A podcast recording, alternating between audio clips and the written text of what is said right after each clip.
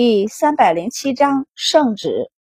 白大郎最先回过神来，连忙扶住他爹，然后让下人去准备接旨的东西。刘老夫人见他们乱糟糟的，便不由摇了摇头，接过安排起来。府上也不是第一次接旨了，急什么？还让白善和满宝把白二郎拉了下去换衣服。白二郎已经从震惊中回神，被推回自己的房间时，还有些不敢置信。就这么定了？白善道：“前后一个月了，还短呢，赶紧换衣服去吧。”白二郎换了衣服出来，白太太也终于回神了。她顾不得去看一旁还晕头转向的白老爷，连忙跑去找白二郎，将他能找到的所有好看的配饰往他身上戴。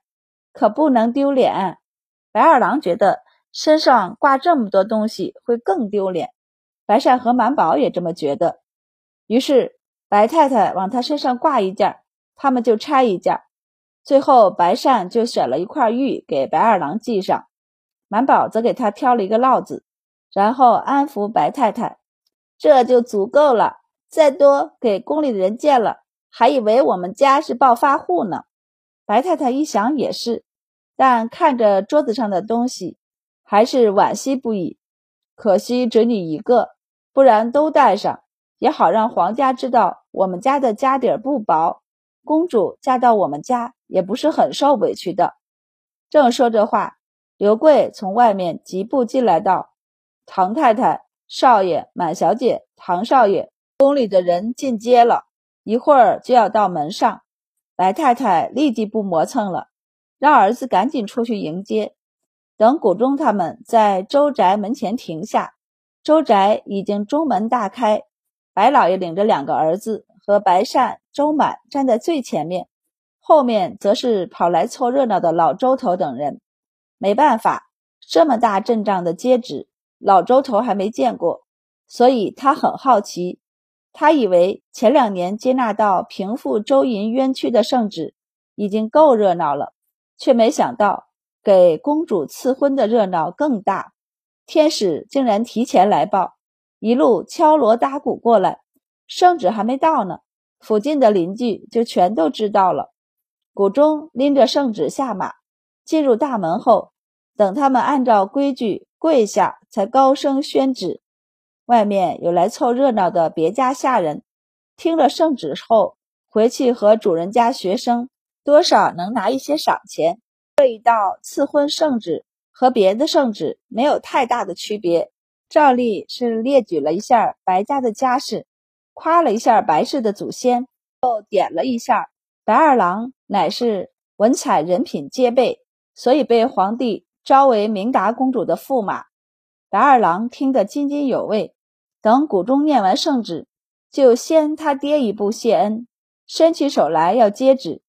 谷中只居高临下的看了他一眼，然后笑眯眯的看向白老爷。白老爷规矩还是懂的，伸手打落儿子的手，一边表示歉意，一边谢恩，伸手接过圣旨。谷中这才笑道：“这是喜事儿，二少爷高兴也是可以理解的。”白老爷连连称是，看向他大儿子白大郎，立即拿了一个钱袋上来。白老爷接过后，塞给谷中，算作他的酒钱。谷中也不推辞，笑着道：“咱家就托大，先拿了二少爷的喜钱，以后啊，还要再讨一杯喜酒喝。”白老爷就笑眯眯的应道：“应该的，应该的。”转身就要请谷中等人进屋去吃了东西再走。若是别的圣旨，宣完了自然要走，但这是赐婚的圣旨。除了他来以外，礼部的人也来了。他们就是来说亲的，因此谷中和礼部的官员一起被请到了正堂。于是大家开始商量起白二郎和明达公主的定亲事宜起来。不错，虽然皇帝赐婚了，但定亲该走的流程也是要走的。礼部的官员和谷中在周宅里用了一顿午饭，然后从白家这里。拿走了白二郎的生辰八字，还和白老爷沟通了一下将来公主府的建造地址。以及他们对一些婚嫁的要求等。当然，这些事儿白二郎他们三个小的都插不上话。不一会儿就败退而出。阴货带着长寿过来时，三人正蹲在花坛边上，密切关注正厅里的动向。因为背对着大门，所以没看到阴货主仆。阴货正往厅里看了一眼，开口问道：“是宫里的人吗？”三人被这道突然的声音吓了一跳，纷纷抬头，见他逆着光，面容看得有些不真切。三人便从地上站起来，问道：“你怎么来了？”阴货就指了一下长寿手里的牛肉，道：“不是说好了给你们送牛肉的吗？我的车才进这条街，就听人说皇帝赐婚了。”宫里的人来的是你们家吧？白善三人这才想起这事儿，应了一声后，领他往后面去，还顺便解释了一下他们刚才蹲在那里的行为。唐伯今日有点激动，所以我们不放心，就在那里多看了看。满宝接着道：“我是大夫嘛，要是太过激动，我也好扎针。”白二郎道：“我爹看到我可能就好了。”所以我们才等在外面的。阴货忍不住笑出声来，点头道：“我知道你们不是故意蹲在那里偷听和偷看的。”三人有些不好意思，想要转移开话题，于是看向长寿手里拎着的牛肉。白善夸道：“这牛肉一看就好，才杀的。”南宝和白二郎也看过去，眼睛闪闪发亮起来。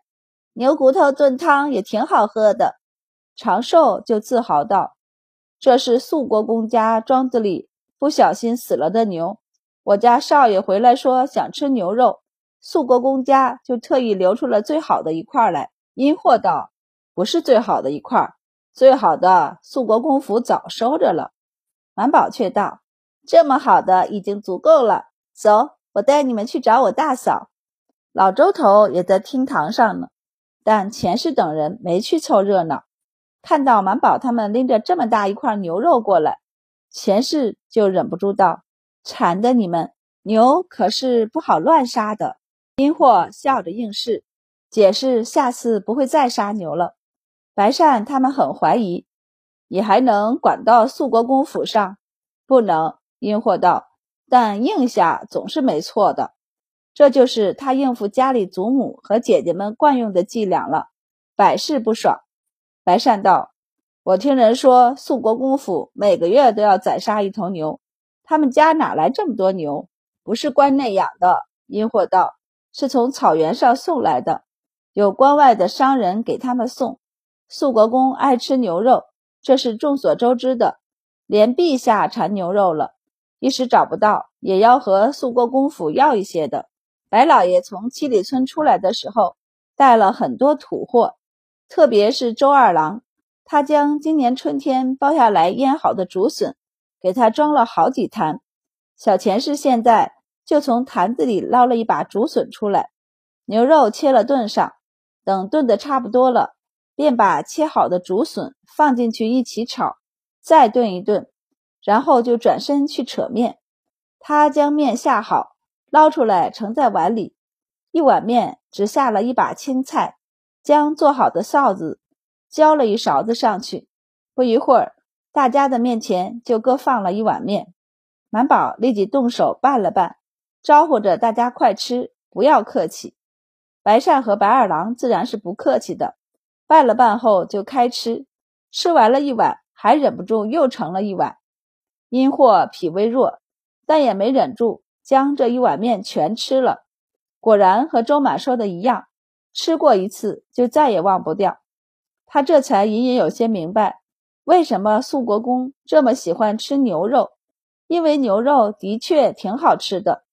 他们这边是简简单单的一碗面，老周头则是跟着白老爷他们一起，陪着礼部的官员和谷中一起吃了一顿特别丰盛的午食。送走礼部的官员时，他还有些意犹未尽，但一回到自家的院子里，他就闻到了一股特别的香味儿。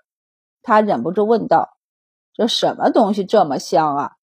满宝从厨房里探出头来道：“爹，你回来了呀！嫂子给我们炖骨头吃呢。老周头就舔着肚子上前问道：“白老爷家有好多好吃的，你们这边怎么还自己开火了？”白二郎连连点头，招呼大家：“晚上可以去我家吃，我爹高兴，一定让人做了许多好吃的。”满宝则问道：“爹，礼部的官员有没有说起大约的婚期？”老周头道：“没说呢，听说还要等另一位公主出嫁呢。我听那意思，还得两三年以后呢。倒是问起白老爷以后是住在公主府里，还是在京城另外买宅子住？”老周头忍不住看了一眼白二郎，道：“其实我们几家住在一起也是不错，没必要另外买宅子住。等以后公主嫁过来。”有了公主府就更宽裕了，主要是这一年来三家很多事儿一起干，方便很多，各种花销也减少，大家一块住着也亲热。尤其现在白老爷还和皇帝成了亲家，老周头不知道白老爷头晕不晕，反正他头是有点晕的。他只要想到白老爷是皇帝的亲家，而他现在和皇帝亲家住在一起不说。他和白老爷也是亲戚呢，他闺女的夫家堂兄等于他闺女的亲戚，也就等于他的亲戚了。于是，一混合，他也是皇帝的亲戚了。老周头万万没想到自己还有这样的时刻，一直到白善他们带着阴货回自己院子休息时，他都还没缓过神来。他叫住满宝，问道：“等回到村里，我要是说……”我是皇帝亲家老爷的亲戚，官家不会问罪吧？满宝想了想后道：“应该不会，谁家还没几门穷亲戚呢？”老周头一想也是，不过还是反驳了一句：“我们家现在可不穷了。”满宝见他爹这么欣喜可以当皇帝的亲戚，就想起他要辞官的事儿，纠结了一下，他还是没说，起身拍拍衣服道。爹，你先休息一会儿，我去看看先生。白善他们也在先生那里。没办法，白老爷今天不太想见孩子们。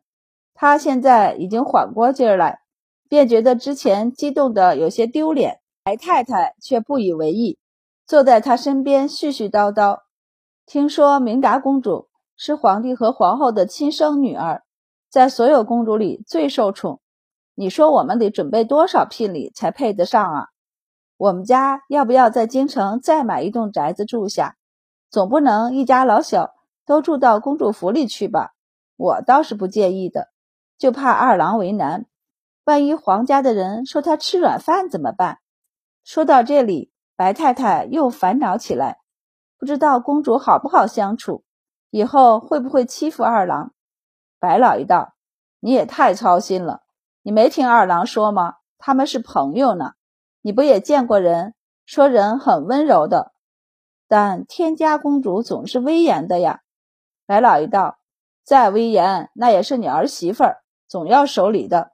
你不要太虚，那才是给二郎丢脸呢。你不虚，你不虚，今天晕什么？”白老爷道：“我，我那是高兴的，高兴二郎竟然也能娶着媳妇儿了。”但其实心里还是恍惚的。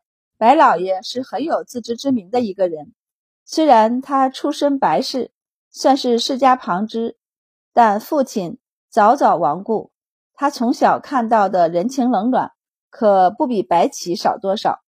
他为什么田产铺产这么多，却还是选择偏僻的七里村定居？除了因为七里村那块地的确风水不错外，就是为了躲开一些人，都说独木难支。他祖父将他们这一支分出来，到他这儿都是单脉，底下才有两个儿子。虽然本家那边插手不上他这一支的事，但逢年过节总是找借口说要修缮本家祠堂，或是赡养族中孤寡，与他要钱。不仅本家如此，还有州县里的一些官员。总能找到借口上门来拿钱。白老爷没有什么雄心壮志，他也知道自己不会考官出仕，所以干脆带着一家老小搬到了七里村，正好可以躲开外面的纷纷扰扰，偶尔出来交际一下，和外面维持着不远不近的关系就好。他一直以为他们这一支可以在州县立脚，应该是在大郎之后。至于二郎，他能平平安安的当个田舍翁，他就已经很满足了。毕竟这孩子小时候是真皮，白老爷没想到这么皮的小子竟然能被皇帝看中，带着他们家直接飞上了一个全新的台阶。他咽了咽口水道：“这事儿得好好谢一谢庄先生。”白太太点头：“是得谢一谢庄先生，刚才在前面。”多亏了庄先生打圆场，才没有出错呢。白老爷瞥了他眼后道：“还得谢一谢周满和白善呢。我记得大舅哥不是送了一块蓝田玉来吗？干脆分成四块，给他们一人做一块玉佩。”白太太一愣，问道：“你不是想拿去送礼，到时候给大郎做名声吗？还说考科举要扬名的。”白老爷道：“现在用不着了。”拿出来给孩子们用，他都是皇帝的亲家了，还用得着拿一块玉到处去送人求扬名吗？